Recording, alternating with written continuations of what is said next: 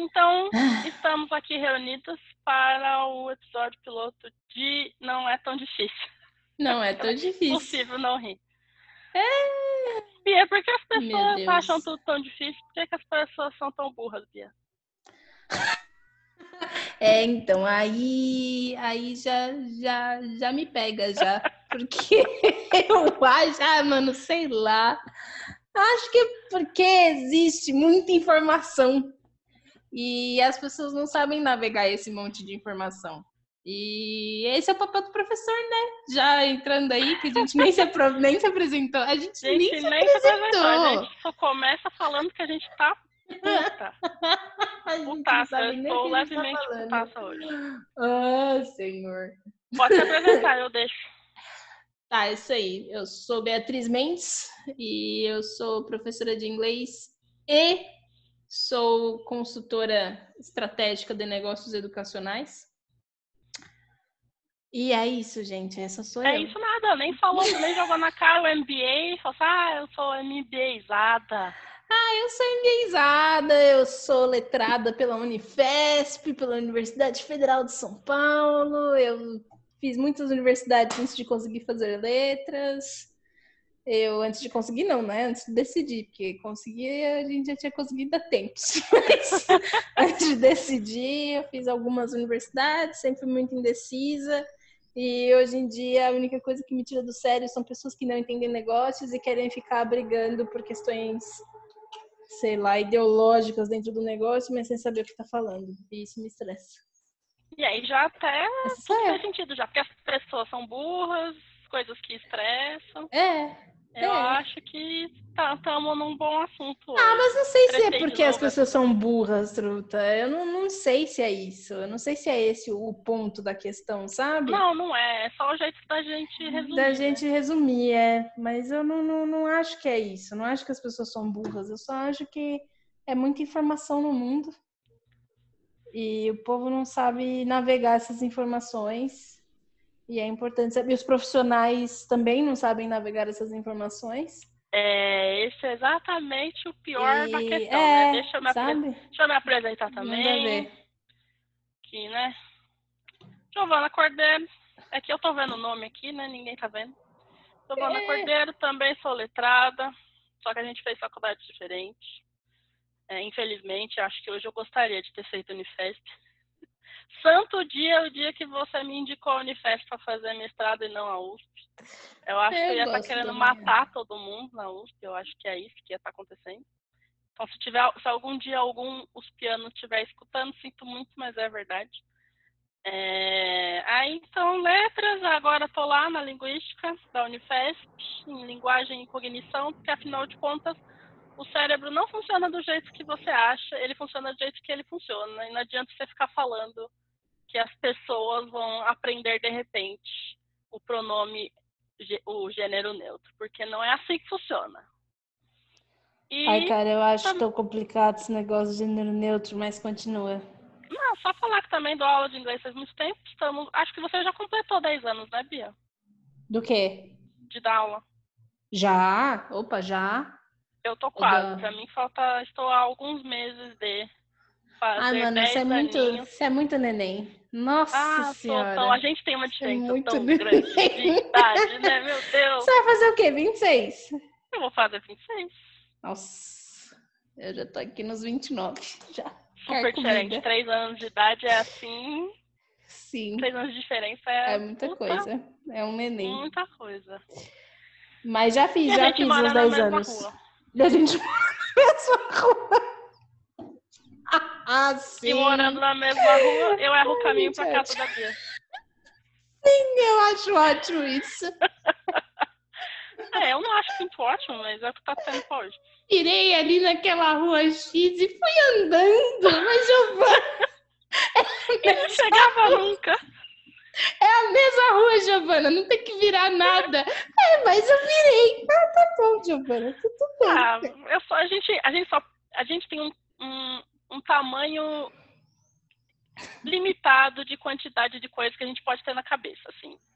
Só cabe X algumas coisas. coisas na cabeça. Aí a gente é muito bom em umas e as outras a gente é um Deixa né? desejar. Gente deixa, deixa deixa a desejar, você desejar. foi, você foi bastante boazinha. A gente deixa muito a desejar. Mas Ai, beleza, né? Senhor. É, Mas que sabe que teve, teve um dia, acho que determinante pra eu deixar de me sentir burra por causa de ser perdida. Por quê? Você deve ter visto, né? Porque nós duas acompanhamos lá o- os stories do Ícaro. E teve um dia que ele falou que ele não sabe também ir de um lado pro outro. Ele tá sempre com o GPS ligado, porque apenas não sabe. Aí eu fiquei, olha, Eu sou boa em caminhos. Nossa, Posso falar muita coisa. Eu você pode me mostrar o caminhos. mesmo caminho dez vezes. Eu sinto muito, pra mim vai ser sempre um novo caminho. Eu lembro a primeira vez que a gente foi naquela sua antiga casa lá, que eu fui uma vez só, e aí da segunda vez que eu fui, você falou, mas Bia, você precisa que eu te pegue no metrô? Eu falei, não, eu já fui na sua casa uma vez, eu sei chegar. E você, mas Bia, você veio aqui uma vez. eu Uma falei, vez. tá, mas eu sei chegar. E aí eu cheguei. Isso daí é, é habilidade, entendeu? Palmas para o profissional, Rogerinho. Palmas para o profissional. Profissional. Profissional de uma competência. Ciência. Ai, tá bom, voltando à boca Incrível. fria. Qual era o, o Do tema lá? gênero neutro. Do Quer dizer, gênero ia falar neutro. que acha o gênero neutro muito complicado. Acho muito complicada a questão do gênero neutro, por questões, tipo. N questões. Eu acho que é uma coisa que, um, eu entendo a necessidade de, mas dois, eu entendo que linguisticamente as pessoas estão fazendo uns, uns caminhos muito errado e muito torto para conseguir fazer isso. E é a minha crítica mora toda vez que essas coisas aparecem a gente fica importando as ideologias que não cabe à nossa realidade. E aí as pessoas importam a ideologia do gênero neutro norte-americano e quer fazer isso no português. E não vai conseguir, né, gente? Porque as duas línguas são muito diferentes. E tem até aquilo que você estava falando outro dia, que eu acho que você podia repetir, que lá tá tendo até um movimento inverso, né? Por parte Sim. das mulheres.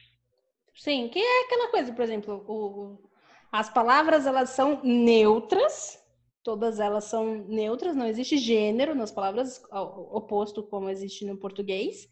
E existe assim o neutro e o feminino para muitas das, das questões que eram discutidas. Ou, por exemplo, actor and actress, mas não é que actor é homem, é que actor é neutro. E aí quando tinha actress eles usavam só para mulher. E aí o movimento feminista e tal, de algumas questões também linguísticas, eles começaram a querer derrubar isso, a questão do feminino. Então, assim, não vai mais usar o feminino. Vai ser tudo neutro e chega. Por que, que vai ter que ter o feminino? Então, E- actor é actor para todo mundo. Waiter é waiter para todo mundo. Falou que tinha que se criar que se a criar o- palavra feminina. a palavra feminina quando é masculino. Então, Ou eles falam seja- quando, quando existe, quando não é, quando a palavra não é neutra, existe necessidade de criar o feminino, então. Não é só o masculino que você vai que você vai usar. E É, tem até um meme famosinho, né? Da, do A-Man, que as pessoas É. escrevem A-Woman. Ei, woman. Porque, claro, Exatamente. Tipo, por exemplo, guys. Tem o- a questão do guys. Guys é uma palavra bem masculina no inglês. E você usava para chamar todo mundo de guys. E Aí, aí, pra tem um é movimento tipo, de, pessoal, e- É, ok. entendeu? E tá tudo bem, mas pra, no inglês não. Então, tipo, por que não girls? Hey, girls. E poder incluir homens na, na história. Então, assim, é- é o buraco mais embaixo, né? O buraco é mais embaixo. Eu vejo até uma questão bem parecida com o português, porque assim, o português, né, todo mundo sabe, ou deveria, que deveria não questionar, né, que vem do latim. Porque não sei se você viu, naquele, teve um, um lugar que vai explicar isso, que explicou isso que eu vou explicar agora, e o pessoal começou a falar, ah, então se no latim tinha neutro, o português não vem do latim. Aí você fica, mas gente, tem certas coisas que não Nossa, dá pra não é questionar. assim que funciona, Então vamos não. lá. Ponto em comum. O português veio do latim. No latim, que a Bia também conhece, né? Conhece melhor do que eu até. O, eles tinham o feminino, o neutro e o masculino. Sim. Com a evolução da, da língua, o neutro e o masculino, grosso modo, assim, explicando bem grosso modo, se fundiram.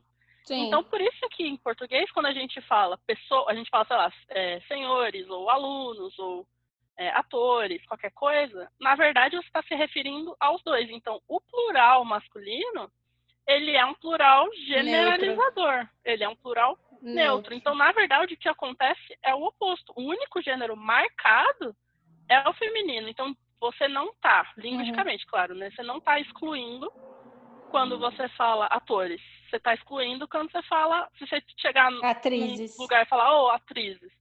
Não é, porque o gênero é marcado. E eu fico pensando até que ponto as pessoas acharem que isso é misógino, é machista uhum. de alguma forma, não é uma necessidade fabricada. E a gente também tem que parar para pensar que muita coisa do que o pessoal fica falando do gênero neutro, e aí tem que trocar, por exemplo, para E, por exemplo, amiga, amigo, amigue.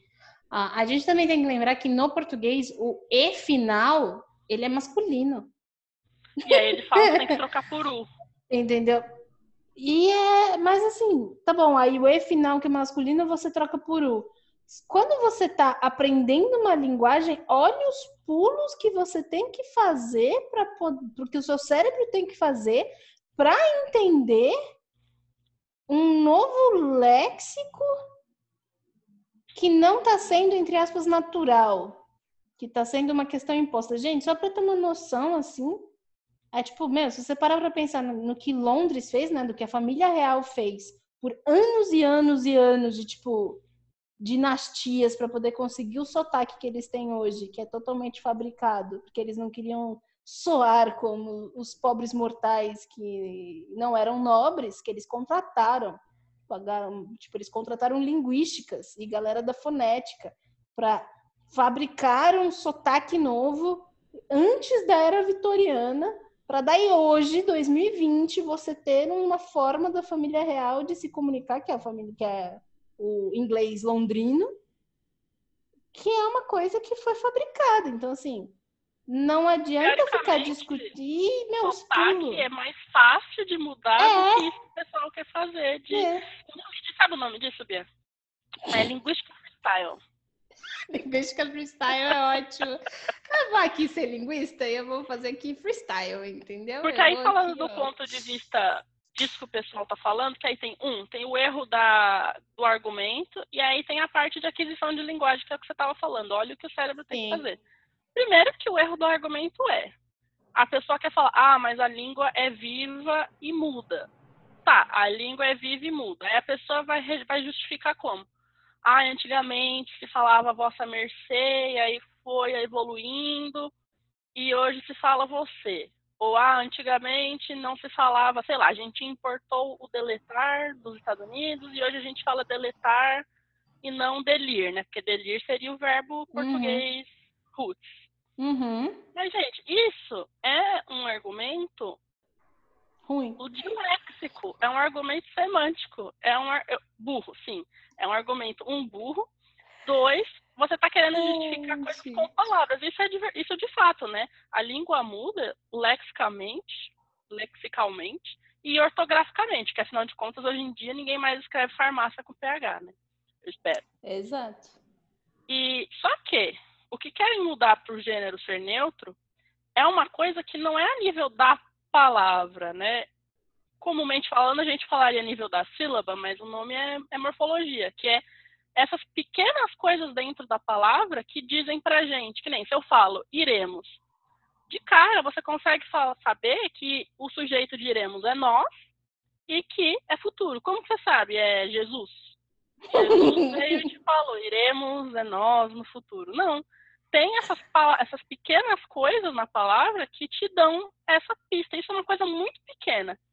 Não tem precedente de uma mudança tão radical, nem rápida, e eu, sinceramente, assim, ah, mudar a desinência de gênero de E para U ou de O para E. Uhum. Como que isso não aconteceu? Sabe? Porque uhum. isso tem muito uma questão de como seu cérebro aprende, que aí vai para a parte de aquisição. Primeiro, mano, você nasceu, você nem sabe o que está acontecendo na vida, assim, imagina os bebezinhos. Você tem que aprender que as coisas têm nome, e dentro das coisas terem nome, nem todos variam, porque nem tudo tem plural, nem tudo tem gênero, nem tudo tem nada. Aí beleza, aí você aprendeu que algumas variam e outras não. Das que variam, nem todas variam gênero. Uhum. Das que variam gênero, gente, aí que começa o, a loucura, né? Que você tem que saber, desde lá de criança aqui, você não vai variar o gênero de animal, porque animal não tem gênero social. Exato. Você não vai falar cavale. Qual é, qual é a importância disso? Não, você está querendo discutir isso para seres humanos. Então você vai ter que saber que tem nomes que vão variar, porque um tem gênero social e o outro não. A loucura. Uhum. E dos que têm gênero social, qual, qual O vai mudar? Que é aquele exemplo que eu dei no vídeo uma vez, né? Faxineira. Uhum. Qual A que vai mudar para E? Para você pode parecer muito fácil, mas porque você, o cérebro já foi construído. Ah, eu sei que faxineira, o A que fala que é mulher, então vai ser E. Mas e lá atrás? Sim. Como que você, como que seu cérebro vai, vai adquirir qual qual posição que tem que mudar porque não é mais assim? Nossa, olha, é, é, é um rolê. É um pulo muito é um grande para pensar em questão cognitiva. E eu acho que da perspectiva, por exemplo, se for para pensar então da questão da sociolinguística, a sociolinguística está aí também para discutir essas questões da língua, ser social e tudo mais. Mas você querer fazer isso de uma forma de agora todo mundo usa é muito complicado. E, e deixando claro aqui, vamos, vamos deixar claro aqui, porque depois, né, a gente vai ser xingada. É... Eu não sou contra, e a Giovana também não, a gente já conversou isso, a questão do gênero neutro e a importância do gênero neutro. A gente é entende a importância do como está sendo discutido. É, a questão de, tipo, muita gente vem discutir isso e quer falar que de, um, de, um, de uma ótica de linguística é muito fácil fazer isso, que você e que as pessoas não fazem isso porque elas são preguiçosas, ou porque elas são preconceituosas, ou porque elas não querem, ou porque elas querem apagar a, a, as vidas do gênero social. E não é isso, sabe? Eu acho que a questão é quando você começa a mexer em língua e dessa forma que é tão radical e de uma forma que muitas vezes não vai fazer sentido na cabeça das pessoas, não é só uma questão de não querer, é uma questão também de não conseguir. É uma questão de não associar, de não assimilar, de, sabe? É difícil isso. Não é uma mudança que vai ser feita do dia para a noite. E se você quer usar, eu acho muito legal e bacana e use, mas assim, arrume a argumentação. Sabe? Arrume a argumentação do porquê tem que usar. E eu tenho uma amiga que a gente conversa muito, e sem citar nomes aqui, né? Que a gente nunca sabe se as pessoas querem ser citadas ou não, mas é. eu converso muito com ela. E foi uma coisa que eu falei. Eu falei, eu entendo que você queira que a gente use a questão do gênero neutro para se referir a você, já que você se, se vê como uma pessoa não binária. Mas, assim, até que ponto que eu vou ficar usando o gênero neutro com você? E eu não vou conseguir tão fluidamente fazer isso a partir de agora, porque não vai acontecer, entendeu? Eu não tenho como separar a minha linguagem para você e para os outros não. Ah, mas isso é uma coisa que já por ser neutro você precisa usar para todos. Quem tá bom. Quem disse? Eu, eu como. Não eu não quero que usem comigo. É isso que eu ia falar, sabe? Eu não tenho a mínima pretensão de que usem comigo. Eu não me sinto representada no gênero neutro. E essa é a grande questão. Eu sou uma mulher cis, ponto. Eu não me sinto representada no gênero neutro. Eu não quero que usem comigo. E aí eu posso ir um, um, até um, um, step further, porque assim, desde que eu cortei o cabelo, bem curto, né? Que eu tenho cabelo. Eu geralmente raspo, mas meu cabelo cresce tão rápido que ninguém diz que eu tenho cabelo raspado, né? Sim. né? Eu tenho cabelo curto, muito curto. Cara, a quantidade de, de vezes que me confundem com homem e eu caguei. Se a pessoa na rua me chama de senhor, tá bom. Ah, senhora, tá bom também. Eu, para mim, então eu poderia falar, Giovana, então para você poderia usar o gênero neutro. Tipo, não, é, é, eu realmente caguei. Não me vejo. É, entendeu? Mas, por exemplo. Você, quer, você chama do que quiser, quer chamar de Rogerinho, meu filho? você chama de Rogerinho. Show, Rogerinho. Rogerinho. É... Sim, mas. Cara, eu acho que é uma... quando você entra na questão desse, desse ponto do gênero neutro ser uma questão social, e aí você começa a analisar isso sob a ótica da sociolinguística, a questão ela é mais embaixo. Porque aí você entra com a questão política, você entra com a questão social, você entra com a questão de, tipo, a vidas trans que não são levadas a sério, a gente sabe que isso é um problema no nosso país. Você entra na questão das pessoas que realmente elas se olham e elas se veem como não binárias, elas não se veem nem como homem nem como mulher, elas se veem como não binárias. Então, assim, tudo isso eu acho que é importante ser discutido sob um panorama da sociolinguística, eu acho que a linguagem neutra ela tem que ser discutida assim, mas a, a, o debate aqui é a argumentação tá falha, porque as pessoas estão querendo usar a argumentação sobre uma perspectiva cognitiva. Não dá para fazer essa discussão sobre uma perspectiva cognitiva. Não dá para fazer essa, essa, argumentação sobre uma perspectiva de tipo, é fácil e você não faz porque você não quer. Não dá, essa é uma argumentação muito falha. Então, assim, us, usemos a argumentação da sociolinguística. Entendeu? Que aí, é. Exatamente, a sociolinguística é o que vai falar dali da questão das gírias, dos jargões dos dialetos, né? Que é aquilo Sim. que estava falando. É muito mais produtivo, do ponto de vista de argumentação, você falar, ok, então essa vai ser a linguagem do nosso grupo. E usem entre si. Se a uhum. sociedade, uhum. em geral, começar a aceitar a língua do seu grupo, daqui 100, 200, 300, 500. Cognitivamente ela passa a usar também para esse que grupo é específico, que é o que aconteceu com Black English. Quando você vai falar sobre o inglês, quando você vai falar a questão do, do inglês dos negros, que é uma língua, é uma linguagem utilizada nos Estados Unidos, e eles usam isso. A comunidade negra tem uma linguagem muito marcada, muito dela que é uma linguagem que branco não usa. E os negros norte-americanos já falaram, tipo, a gente não quer branco usando a nossa linguagem, a gente não quer ver branco falando da mesma forma, tanto é que é considerado ofensa. Não, eu ia pedir pra você explicar um pouquinho, porque eu mesma não sei muitos exemplos de Black English. English? Black English são os exemplos, por exemplo, quando a gente fala. Uh, é porque aí tem que entrar no inglês, né, gente? Desculpa, mas eu vou traduzindo. Quando tem aquela questão, por exemplo, ah, uh, you are we are, they are, he, she, it isn't. Que é quando a gente usa isso. No Black English é tudo isn't.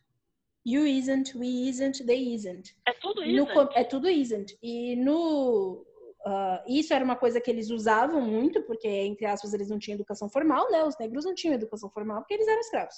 E aí eles não tinham, então eles usavam muito a questão do isn't. E isso, por muito tempo, foi visto como uma linguagem muito pejorativo, assim, ah, você vai usar tudo isso, tá falando que nem preto, etc.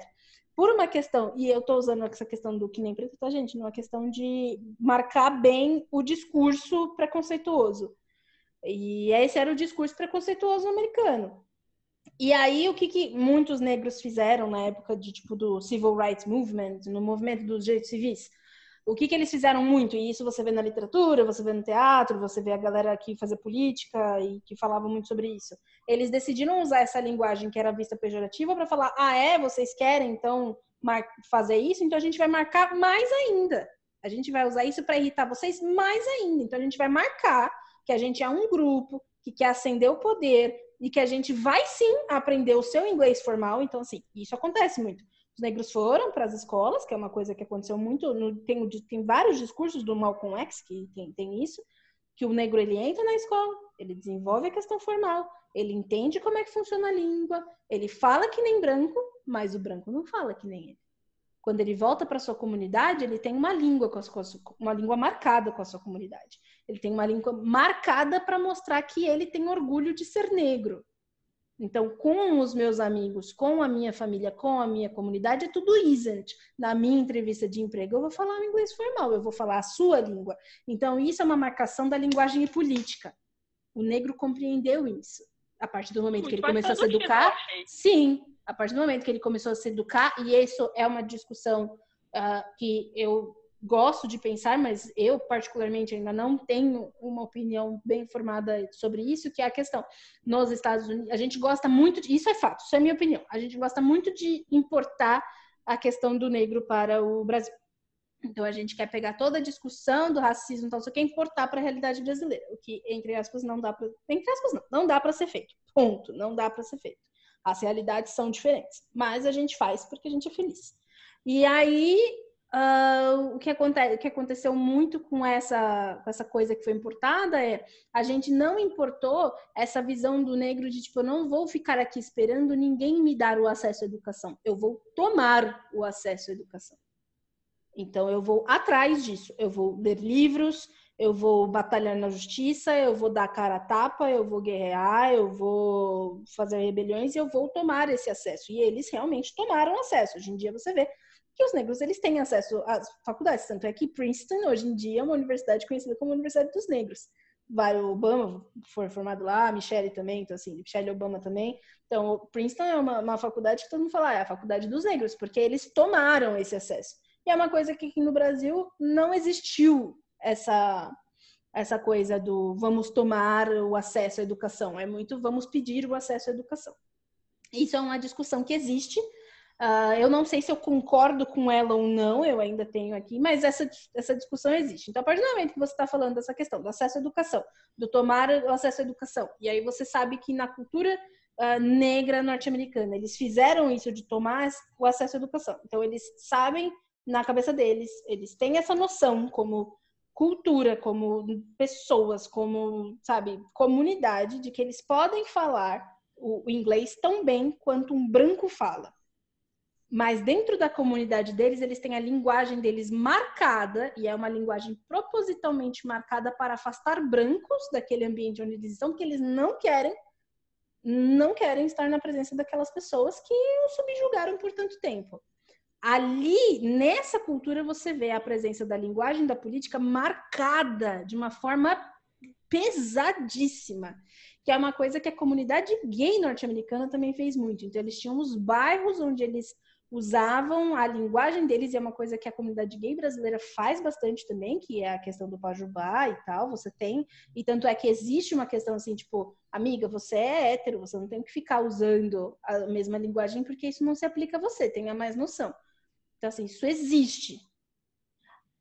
Então, por que, que a questão do gênero neutro, da linguagem neutra, ela não pode ser discutida dentro de sociolinguística e linguagem política, como todas as outras que foram discutidas e conseguiram espaço na sociedade, e conseguiram desenvolvimento de suas linguagens e conseguiram se colocar? É uma questão política, sempre vai ser difícil, você sempre vai ter que estar tá rasgando na unha. Por que, que esse discurso tem que ser levado para a cognição? Não faz sentido isso ser levado para cognição. Não faz falei, falei só para falar isso, né? Falei, falei só para falar isso. Não, mas tá bom, né? É isso que a gente tá aqui, né? Para falar mesmo. Ah. é... E querendo ou não, esse é o lado mais produtivo mesmo da, da discussão, porque, gente, a gente vai viver no máximo, com muita sorte, uns 100 anos. A língua tá, vai, tá aí antes de você, ela vai existir depois de você. Uhum. A língua como entidade está cagando e andando. Ela, é uma, ela em si não está nem aí para nenhuma questão. É, é, muito mais um, um backbone, uma coluna vertebral da, da sua cultura, da cultura do seu país ou do seu território, sei lá. É só isso. Por isso, ai, mas será, ai, mas a, o, o português formal, não sei o que. Por que, que a gente continua tendo que saber o português formal, porque se cada comunidade, ah, o norte do Brasil, o sul do Brasil, o sudeste, cada um for inventar, que cada um, ok, só vão falar do jeito deles, qual que ia ser o ponto em comum? É só um uhum. ponto em comum da cultura e ele tá cagando e andando pro que a gente acha. Então, não tem muito como ter essa aspiração de mudar o, a coluna vertebral da coisa, mudar a, a língua em sua estrutura mais. Porque é mais isso que, que acontece. Quando você tenta mudar a língua de forma artificial, que é o que está sendo feito, e quando eu digo a discussão cognitiva, é isso. Quando você pega a língua neutra e você fica fazendo tutoriais de tipo, a dele vira delo, amiga vira amigue. Quando você faz isso, você está querendo mudar a língua de uma forma artificial. Isso é dificílimo. É tipo você tentar pegar seu dente e arrancar no polegar, assim. É difícil, gente. Não é fácil. Não é fácil. Então, assim. A uma... ela muda, mas de forma orgânica. Né? Natural, né? orgânica. Então, assim, se você tem uma comunidade, dentro da sua comunidade, vocês entendem que vocês querem usar isso para marcar uma diferença de grupo. E aí vocês começam a usar para marcar uma diferença de grupo, mas deixa claro para sociedade em geral que você também sabe falar a linguagem deles, mas que vocês têm uma questão marcada e vocês vão marcando isso e vão deixando essa marcação para futuras gerações e essa marcação de forma natural, de forma orgânica, isso para ser absorvido a língua demora, mas é mais fácil. A língua absorve melhor. E a língua absorve isso melhor de uma forma mais política, consciente. Tentar trocar isso de forma cognitiva não vai levar a lugar nenhum. É, eu tenho até um exemplo bem bunda, né? Na verdade, é bem, bem não simétrico, mas só para falar isso do muda naturalmente. Tenho minha implicação lá com a tal da mussarela, né? Porque, gente, mussarela é com cedilha. Mas as pessoas, e não só as pessoas, mas como as empresas, etc., estão usando errado, né? Com dois S há tanto tempo que recentemente está tendo esse movimento de começar a ser aceito. Uhum. O, ok, mussarela dois S. Não é nada político, não é nada de gênero, mas é só assim. mas foi orgânico. Tá mas isso é, uma, é, um exemplo orgânico, porque não, não teve ninguém que ficou falando, gente, é dois S agora, viu? É dois S, ó, usa dois S. Não, são pessoas que usaram. Mas eu vou continuar escrevendo com cedilha, que nem história e história. Ah, não se usa mais história. Bom, eu uso. E ok. Sociedade que lute. E aí tem um ponto do que você falou, né? Que é, aí, claro, a gente já entraria num outro assunto, mas essa coisa de, ao invés de fazer as, esperar que as pessoas aceitem ou esperar que alguém te dê alguma coisa, ir lá e fazer. Sim. Você quer usar? Você vai lá e usar, mas o Estado, gente, eu não sei o que, que acontece, que a gente tem uma coisa que ninguém confia no governo. É o fetiche do Estado. O governo. Então tem que decidir se você confia ou não. Ou não, é. Eu tô. É. Acho muito estranho isso, né? Muito estranho. Cara, tem que usar, mano. Tem que usar. E, e eu, eu, eu converso às vezes com o pessoal e falo, tá, mas e se alguém te chama de. Você é não binária? Vai, eu tenho alguns amigos que são não binários. Aí eu falo, tá, você é não binário. Aí eu chego e te chamo de migo, ou te chamo de miga. Se você não gosta, qual é o problema de você virar e falar: olha, eu não prefiro ser chamado de mig, eu prefiro que você use o gênero neutro comigo, tá bom? Então vamos tentar você aí por que, que você não faz isso? Ah, porque eu acho que eu não tenho que fazer isso, que a pessoa, que é uma falta de respeito, porque a pessoa tem que olhar para mim, tem que ver a forma como eu me comunico e automaticamente ela tem que fazer esse pulo. Cara, não é assim que funciona. As, As pessoas, pessoas, não te devem nada. Entendeu? E eu falo isso por tudo, assim, elas não te devem nada. Se você não chegar junto e falar isso tá errado, não é assim, eu não quero ser chamada dessa forma, a pessoa não vai mudar. É, porque é como é. se todo mundo tivesse que estar tá lendo a mente de todo mundo o tempo todo, né? Sim. Que é aí outro paralelo bunda também, mas o pessoal fica puto que ninguém, ah, o americano não sabe que no português, que no Brasil se fala português. Porra, se eu te perguntar Guiné-Bissau, você não sabe que língua fala lá também. Ah, mas as pessoas têm que saber. Porra, sei lá, o que, que vai te doer? Falar, ah, não, a gente fala português nas peles. Ah, uhum. Ah, não, todo mundo tem que saber o meu pronome, o meu sei lá o quê. Ah, vai tomar no cu. Então fala, fala qual é o seu pronome, fala. Fala, é. Não é, é natural, as pessoas não vão fazer isso sempre, mas sempre que a pessoa errar, você fala, olha, você errou. Chama atenção.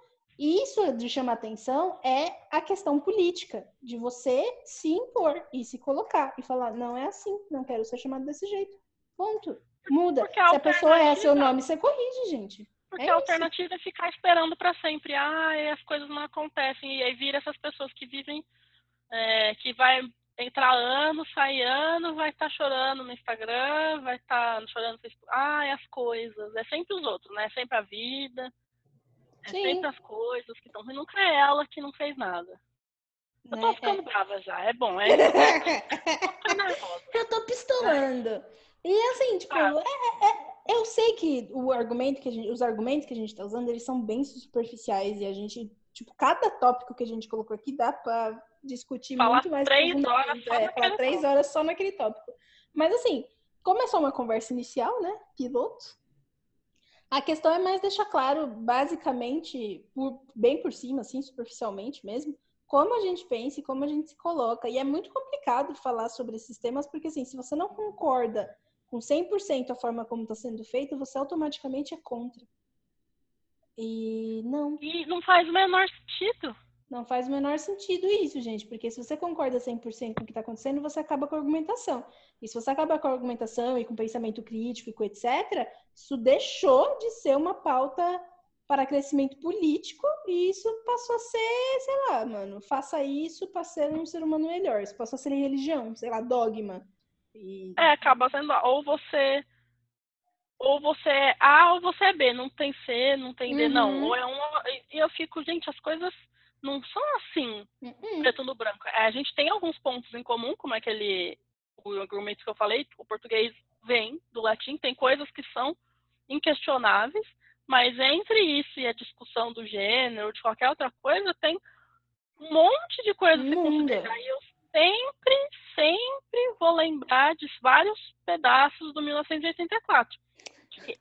Lá tem a, tem a retratação de língua mudada artificialmente, uhum. que é uhum. mudada o tempo todo, todo dia. Ninguém mais sabe qual vocabulário é permitido ou não. E se você falar o vocabulário errado, você pode morrer. Porque uhum. lá também tem isso. Ou você está a favor do Estado ou contra. Se ou você está contra. contra, você morre. Acabou, já era. É, eu nem acho que é uma das melhores distopias, mas é uma. É tão admirável mundo novo. 1984 é, o, é assim, é o que está acontecendo. Uhum. E eu sempre vou lembrar, para mim, eu, eu tô tentando achar a página do 1984 que ele fala, quem controla a história, controla não sei o que lá, mas não, não achei ainda. É, vou ter que olhar de novo. Ah, é, ó. Eu tenho vontade de ficar só olhando mais as pessoas, sabe? As pessoas. as pessoas. É, é, é, muito complicado, porque você. Eu acho muito, eu acho muito complicado o discurso do tipo, o mundo me deve alguma coisa. Também acho. E você. Porque... E, porque assim, não é, não é só a frase, o mundo me deve alguma coisa. Tipo, o mundo me deve alguma coisa, o mundo deve, precisa saber que ele me deve alguma coisa. E assim, o mundo não vai saber que ele te deve alguma coisa. Ele te deve várias coisas. Mas ele não vai saber. E ele não vai se dignificar a querer um dia pagar as suas dívidas. Então, assim, ou você cobra e cobrar não é chegar e falar, mundo, com licença, você poderia, por favor? Não, é cobrar, é chegar junto e falar, olha, tá aqui, tem que fazer. Agora faz. Ou o negócio não é pra frente. É isso. Eu não sei se sou eu que tenho uma versão, uma visão muito utilitarista das coisas, mas as pessoas parecem que vão sempre pro lado que não vai ser produtivo. Tem coisa, a, a discussão parece que ela sempre fica mais não sei se polarizada é a palavra, mas mais polarizada pro lado que ela não vai ser produtiva. Ah, mas as pessoas têm que saber o meu gênero. E as outras ficam, não, não tem. Mas tem que saber. Tá bom, por que, que a gente não sempre pensa quais são os problemas que tem ao introduzir o gênero neutro numa língua? O que podemos fazer para utilizar isso como nossa. Não, nunca vai ser. Ai. Porque os grupos não são tão coesos assim, né? Não, um que não são tão coesos e outro que, sei lá, parece que de 2014 para cá, que começou a ter aquelas listas online de pessoas que eram a favor ou contra de sei lá o quê, tinha listas enormes uhum. de pessoas que deviam ser seguidas ou não, e listas de vocabulário que é ofensivo ou não. Parece que estão só sempre buscando alguma coisa. Ai, para mim isso começou quando eles começaram a, a censurar livro. Aí censuraram o nome do livro lá da Agatha Christie. Aí que agora chama E Não Restou Nenhum, e Não Resta Um, sei lá qual é o nome, que era o caso dos Dez Negrinhos, foi censurado.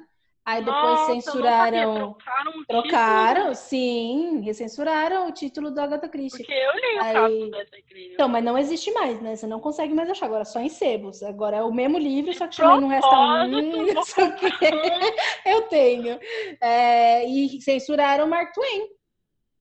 O Mark Twain? Mark Twain foi censurado, você não encontra mais Mark Twain, não tem Mas mais por que o. Que censuraram o Porque tem o, o Negro Jim, né? No, no Mark ah. Twain, no, no, Tom Sawyer e no Huckleberry Finn, e os meninos que eram brancos chamavam o Negro Jim de nigger o tempo inteiro, porque a gente está falando de 1800 e qualquer coisa, dois meninos brancos de 10 a 12 anos de idade que viam um homem negro como um escravo e é muito legal a história do Tom Sawyer porque na jornada deles eles param param de olhar o negro apenas como algo a servir e terminam o livro olhando e falando, nossa, mas esse cara é nosso amigo, esse cara é um ser humano.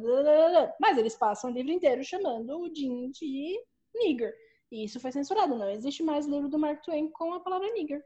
Ele foi e aí meio que se perde um, um pedaço. Perdeu, sim, não, perdeu, perdeu toda uma questão histórica. E, por exemplo, se você for procurar em qualquer plataforma de streaming e o vento levou, você não vai encontrar. E o Vento Levou é um filme que você só pode assistir agora se você comprar o filme, sei lá, em qualquer lugar que tenha disponível, mas os streamings não colocam, porque o Vento Levou é um livro que retrata os negros e a guerra sob uma perspectiva sulista preconceituosa, então não pode mostrar. As pessoas não têm chão pra é. Elas não têm cachorro pra Meu, e o Vento Levar é meu filme favorito. E as pessoas que estão ouvindo devem estar pensando que eu sou a branca burguesa bebedora de Heineken, né? Então tá bom. E eu amo o Vento Levou. É o meu filme favorito. Eu gosto demais. e, é não, e tem o, o negócio que agora parece que nas escolas criança não pode mais ler certifica para amarelo, né? Sim, porque, porque é preconceituoso. Não, Monteiro Lobato era racista, gente. Sim, pra ele, ele era. Não é porque assim, a gente tem que dividir. Não é porque o autor ele retrata algo que ele é algo, né? Senão Sim. o Nabokov com Lolita seria pedófilo. Não, ele não era. Sim. Ele só retratou. Mas o Monteiro Lobato, de fato, era racista. Era racista. Tem aquele livro tenebroso, O Presidente Negro, que, ele apenas horrível. descreve. É uma distopia, né? E ele descreve. Mas a grande questão é, a partir do momento que você vai e você não dá acesso, você não lê junto, não, você não, não aponta as problemáticas. Não, sim, mas é, é isso, assim. Por que, que não se deve censurar? Porque esses livros você tem que ler de uma forma para você interpretar a sociedade daquela época. E eu acho muito bizarro quando a gente vira e fala, ah, mas a criança não entende isso. Ai, gente, desculpa. entende sim. Não entende é você. Sabe? Entende sim.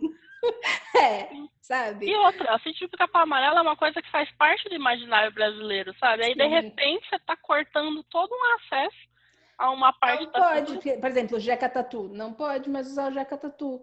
Aí tem o outro lá, como é que é o da, o da Disney, que era o, não sei das quantas, Carioca? Também não pode mais ah, dele. Carioca. O Zé Carioca. Não pode mais, porque o Zé Carioca é bizarro, ele é preconceituoso, ele é tudo. E você não pode trazer essa imagem, assim, tipo, galera, oi?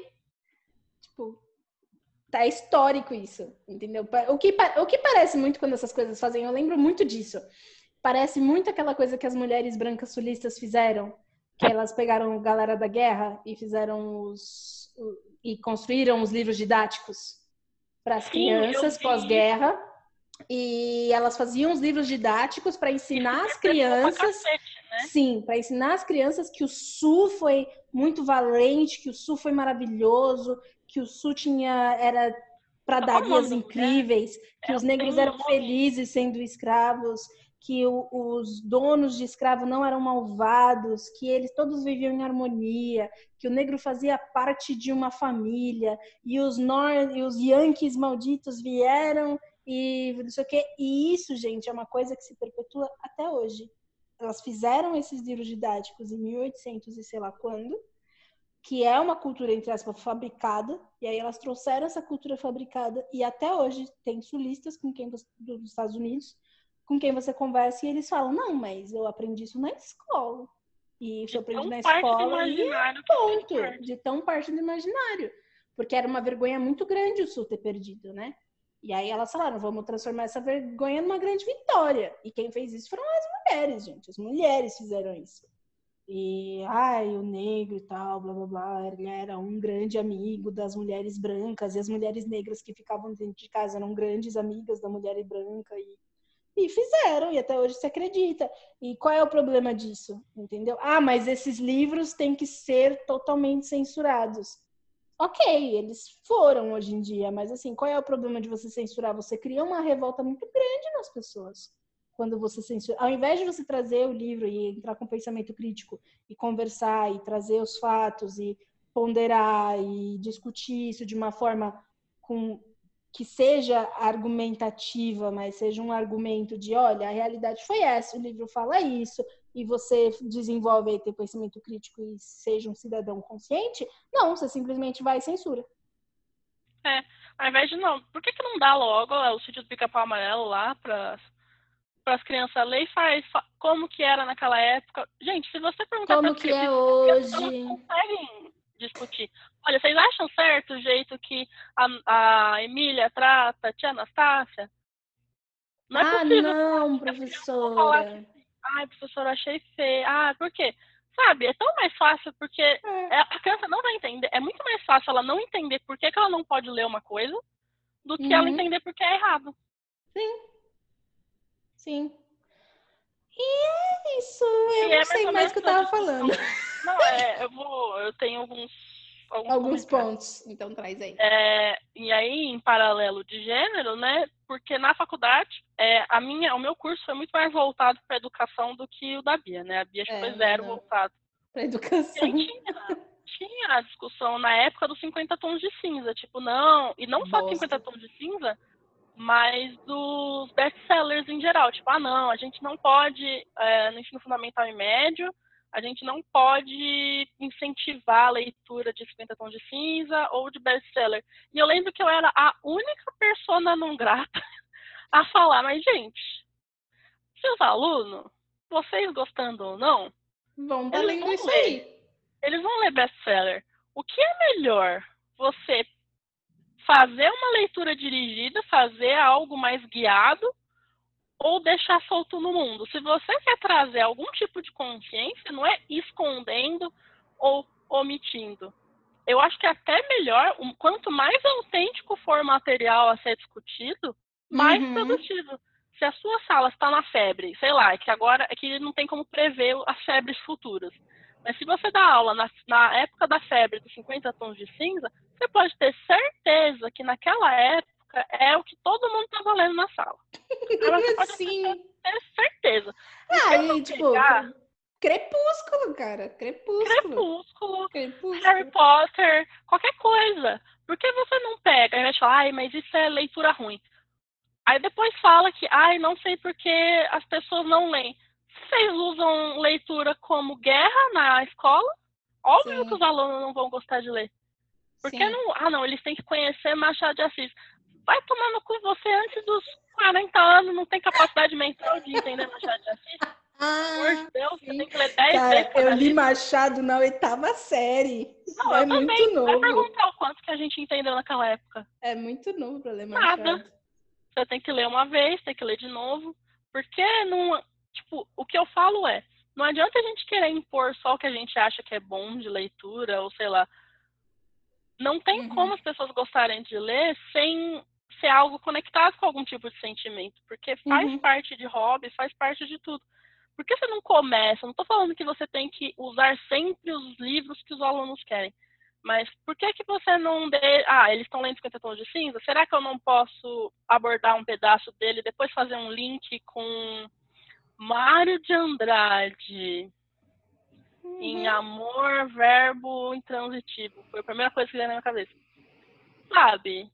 Por que não? Porque aí eu já vou entrar, que aí a gente não vai entrar nesse assunto agora, senão a gente vai ficar puto e não vai terminar o assunto.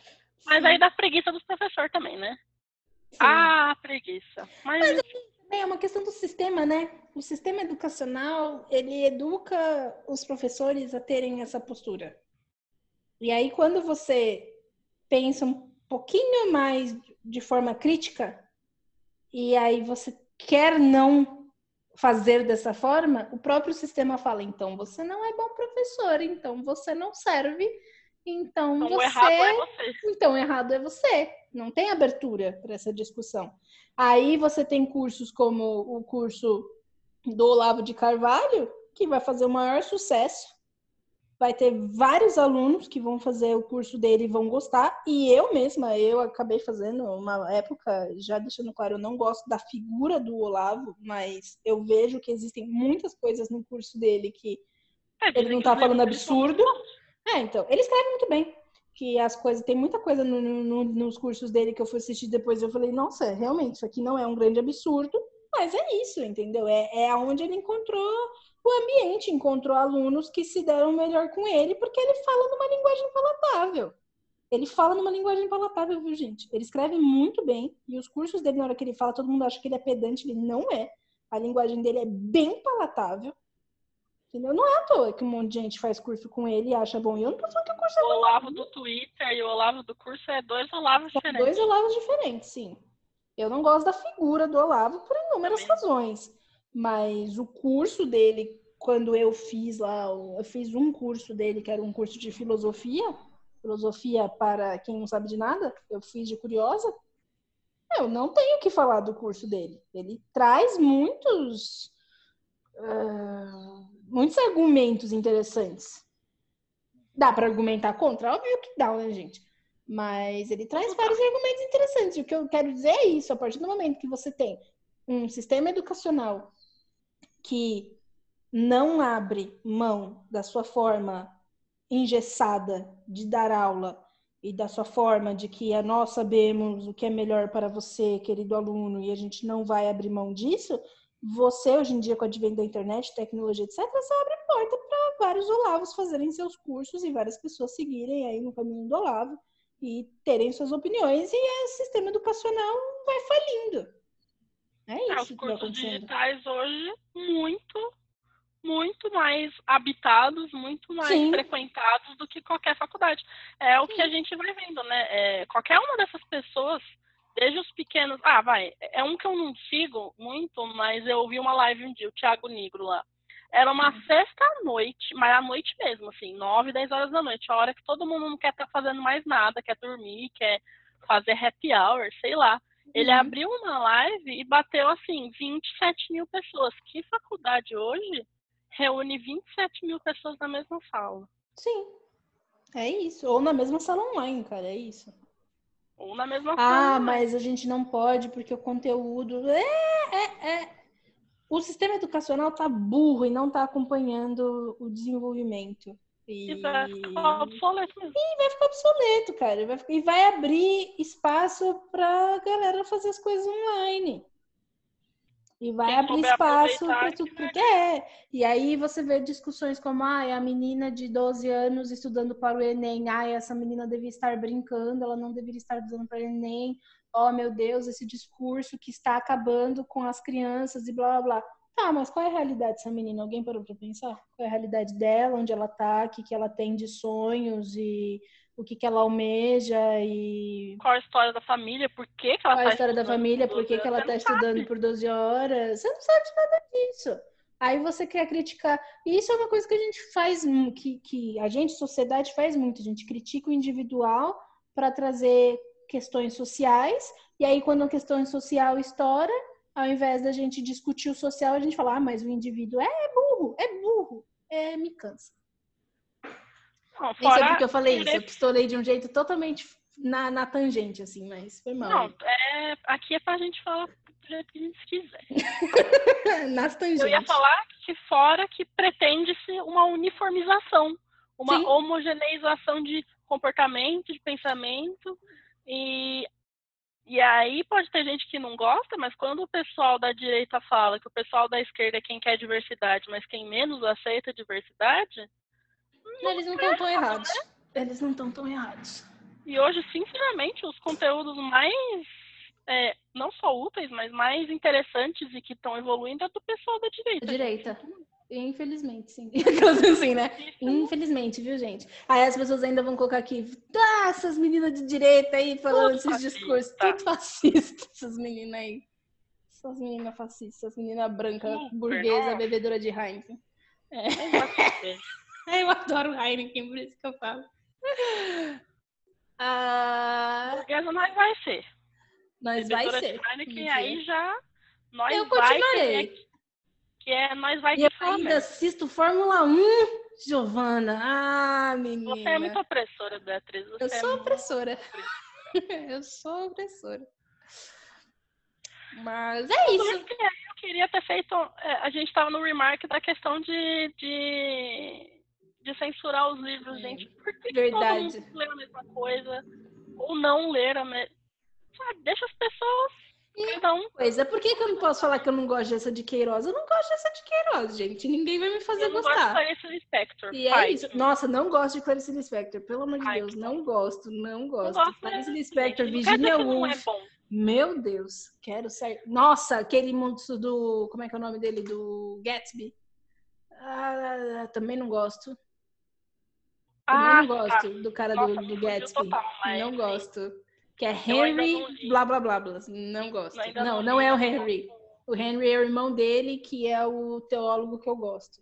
É o Vamos irmão do Henry, na- o Great Gatsby. Meu, não dá, Vamos não consigo. Não consigo. Mas gosto do, do maldito do Ernest Hemingway. Gente, eu gosto de Stephen King. é literatura? Não sei, mas eu gosto. E, e essa é uma discussão também que é- entra naquela coisa de literatura que a gente estava falando e educação, que e entra também tudo de polarização que a gente estava falando, de não é porque o livro é bom que todo mundo vai gostar, ou porque o livro é ruim que não vão gostar. Tem diferença entre ser bom e ser legal. Sim. Tem muita coisa que eu gosto que é uma completa porcaria. Gente, Jogos Vorazes é a melhor distopia. E ponto, na minha opinião, na acabou. minha grande opinião, é isso, é a melhor Não, mas é- distopia eu acho bom minha ideia, sabe? Não, Hunger Games é O autor do Great Gatsby é o Fitzgerald. F. Scott Fitzgerald, yes, é o Scott Fitzgerald. Não, não gosto dele. É um mocinho. Eu não gosto dele. Eu li dois livros. Eu li o Great Gatsby e eu li mais um, que é o não sei das quantas do parafuso. E eu odiei os dois. Eu não li nenhum nem outro ainda. Escreve Não. bem, mas é, por exemplo, a, a Beat Generation, que todo mundo fala, nossa, geração Beat, É que eles são. Meu, On the Road é o livro mais burguês, entendeu? Se tem um livro É burguês, burguês, é On the um Road. Branco. Então, assim, um beijo pra vocês que fica batendo palma pra, pra palhaço, entendeu? É isso que eu a É. dizer. E ah, eu lembro até hoje da raiva que eu senti quando eu terminei esse livro. Porque os, os, os pedacinhos que o pessoal vai colocando na internet, eu achava legais. Eu ficava, nossa, deve ser Deve ser um livro top. muito legal. E é um livro grande até, são 600 ou Sim. 700 páginas, se eu não me lembro. E eu falei, nossa, não, vou ler On The Road, vou ler On The Road, vou ler On The Road no original, vou ler em inglês. Mas... Eu, E eu comecei a ler e eu, e eu tinha ódio de cada página. de tão chato que é livro. É, é, meu, On the Road é foda. Não, On É the Road muito- foi um livro muito sei, difícil. Eu não lembro se era ruim também, mas imagino que não. Ele Mas... não é ruim, não é um É livro mal chato. escrito, mas é chato e é um livro assim, tipo, burguês, mas assim, no nível burguês que dá pra ser, assim. É, Ele né? Porque é quem, em sua consciência, vai largar tudo que tá fazendo e entrar numa road trip trip e assim, tipo, Estados Unidos. Pela pelos Estados Unidos, e, tipo, leste é, era costa, não lembro também agora, acho que era Costa Oeste, se eu não me engano, mas também não lembro. Vamos se- juntar Não, no Costa Leste. mundo. É, sabe? Aí eu vou ter um amigo que é um amigo pobre, mas ele é muito sensacional e ele tem experiências sensacionais. E, ai, gente, desculpa, que, que cansaço. Que é o mesmo cansaço que eu não tenho, por exemplo, para o apanhador no campo de centeio, que eu amo. Eu amo Apanhador no Campo de Centeio. E é outro livro burguês, mas eu amo Apanhador no Campo de Centeio, porque o Apanhador no Campo de Centeio, no livro de Centeio, acho que o Apanhador no Campo de Centeio é um livro que critica essa, essa pegada burguesa, entendeu? Então, tipo, é o burguês que só fala mal das pessoas, que no fim das contas é, ele tá falando mal dele mesmo. É É, muito ele- legal, cara. Eu adoro, adoro. Um Apanhador. paralelo com Memórias Póstumas de Brás Cubas. Que pra basicamente. mim é um dos melhores. é o que Olha, eu mais gosto, cara. se eu tivesse que eleger. Do Machado é o que eu, Eu mais gosto, é que Memórias Mach- Póstumas. Bom, Machado é o melhor escritor do mundo. Beijos. Vocês que lutem. Vocês que E... Mas é o que fala, né? Se Machado fosse inglês, seria o novo Shakespeare, né? Ah, sim. E o... Não, Memórias Póstumas é irretocável. Eu não tenho nem, É, eu não tenho. não tenho nem palavras boas o suficiente para falar sobre. Sim. É muito bom. É muito bom. E quem não gosta de Machado de Assis é porque foi obrigado a ler na escola sem E decorar vamos coisa. deixar claro, assim, quando eu falo, tipo, pra mim é o melhor, eu não tô falando que é o melhor literariamente, mas é o melhor no sentido do que eu mais gostei, do que eu acho mais incrível dentro Melhor de... literariamente, isso. é o que a gente mais Não, é eu acho que assim, melhor. porque todo tem muita gente que vai falar, não, porque o Dom Casmurro, literariamente, blá, blá. eu entendo tudo isso. Eu tô falando pra mim, como leitora de Machado, Machado, tipo, qualquer coisa que você lê dele vai ser incrível, mas Memórias Póstumas sempre vai ter meu coração. Mas dos E clássicos, aí- gente, desculpa, eu ainda fico com o livro do Leonardinho. O Memórias de Sargento Ah! de Milícias. Eu, Eu amo odeio Memórias de Sargento de Milícias. Ele é muito chato esse livro. Já Eu amo. três vezes. Eu amo Eu esse livro. não, Toda Ai, vez que que eu quero dar risada, eu leio esse livro. Eu amo na esse faculdade livro. a gente tinha que ler ele. E eu tinha lido uma vez pro ensino médio. Pensei, vai que eu li errado no ensino médio, porque eu não sabia ler, vou ler de novo. Odiei igual. Então é isso aí. Adoro o livro do Leonardinho. Ah, Leonardinho no meu coração para sempre. Amo. queria É. que o Leonardinho. E, meu, fico muito puta porque as pessoas sempre passam um curtiço pra ler. E da mesma época, não é do mesmo autor, mas da mesma fase ali do, do curtismo, dos naturalistas e tal, tem o Bom Criolo, mano. E as pessoas não leem o Bom Criolo. E o Bom o Criolo é Criolo bom. Mas é bom. É Ah, mas representativo. Exatamente. É um cara negro gay. Ou sim. sexual, no mínimo. Não, cara, ele é É. gay, ele é gay. O cara é, ele é negro, ele é gay, ele é marinheiro, ele é grande, ele é extremamente macho, assim, tipo, vem aqui que eu vou lhe usar. E, Mas não tem meu, uma mulher no meio? Tem uma tem, mulher. é a portuguesa, mas não é ele que pega a portuguesa, é o amante dele que pega a portuguesa. Não é ele? Não, tanto é Nossa, que ele... a minha Ó, memória é uma spoilers, hein, gente? Spoilers de meu crioulo. Tanto é que ele mata os dois, Ah, ele mata os dois. porque é ele pega os dois na cama. Sim, ele Eu pega os dois na cama e mata. Eu amo esse livro. Que ele Bom, pega lá... Se tiver 200 páginas é muito. É lê. muito. É muito curtinho. Sim, não, ele não pega a mulher. Quem pega a mulher é o amante dele. Que o amante dele não é gay, ele é só novinho. E aí ele pega o cara e fala: agora você é meu, vem aqui. E aí ele vai e, e aluga casa pra ele pro amante e tal, não sei o quê. E aí ele dá, entre aspas, uma vida boa pro menino. Aí tem a portuguesa, que é a dona da, da- onde ele ia alugar a casinha. E aí o menino começa a se envolver com a portuguesa. Um belo dia, o bom crioulo, que é o, o negro, ele chega lá, pega os dois na cama e mata os dois. E fala, o Nossa, quê? Mas Ah, tá vendo? E aí eu vou entrar na nossa discussão mesmo. É um livro muito mais é, produtivo de se discutir na escola do que o curtismo.